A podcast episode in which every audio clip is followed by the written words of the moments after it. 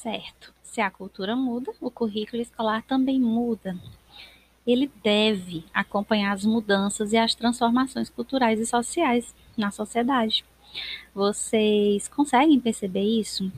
Que o currículo ele não pode ser estático, ele não pode ser rígido, porque a escola prepara é, seus alunos para viver na, na sociedade. Então, essa sociedade ela está em constante transformação cultural. Portanto, a gente precisa ensinar essas crianças já dentro dessas mudanças e dessas transformações. É, por exemplo, vocês já perceberam que o que se estudava nos anos 70 é diferente do que se estuda hoje?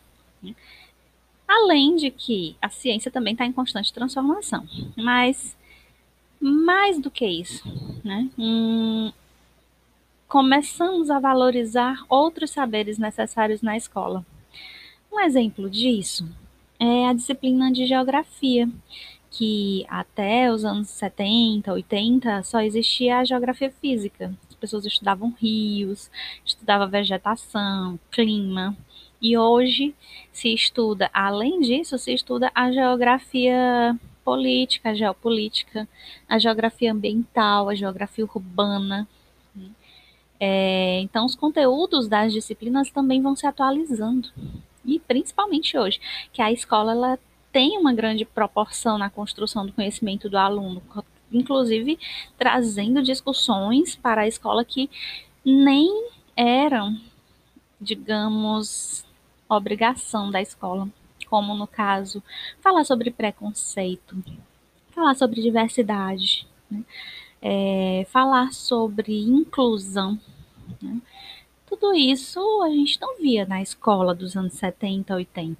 Isso já é de agora. E a escola que não traz essa discussão, ela fica meio de fora. Então, ela não está preparando esse aluno plenamente né? é, para viver em sociedade. Então, antes eram apenas os conteúdos das disciplinas. Hoje a gente fala na BNCC, por exemplo, de habilidades e competências. Não é só saber as fórmulas matemáticas e resolver problemas, é também desenvolver relação interpessoal, através de trabalhos em grupo, né? a habilidade de escrita, a habilidade de liderança, então desenvolvimento motor na primeira infância através do lúdico. Vejam que são muitas essas habilidades que hoje em dia são exigidas do aluno. Né? Não é só o conhecimento técnico, científico, né? ou seja, decorar, saber isso, né? Claro que não. Mas, gente, será que todas as escolas pensam assim? Buscam isso? A gente vê que tem escolas que estão sim preocupadas em desenvolver habilidades. Né? É, outras focam somente no conteúdo, é bem técnico, bem essa coisa do conceito, respostas corretas, né? não se preocupando tanto com o desenvolvimento de habilidades, cognições, outras competências, trazer discussões políticas, sociais, enfim.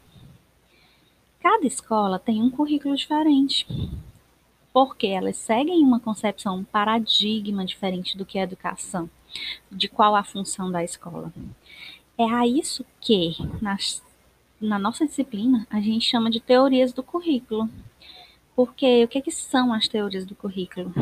É, são teorias que, paradigmas, né, que refletem o que deve ser ensinado, por que, que deve ser ensinado e como. Né? E aí a gente vai perceber que cada escola se insere dentro de um desses paradigmas, né, que nós veremos em nossa aula. Até mais tarde.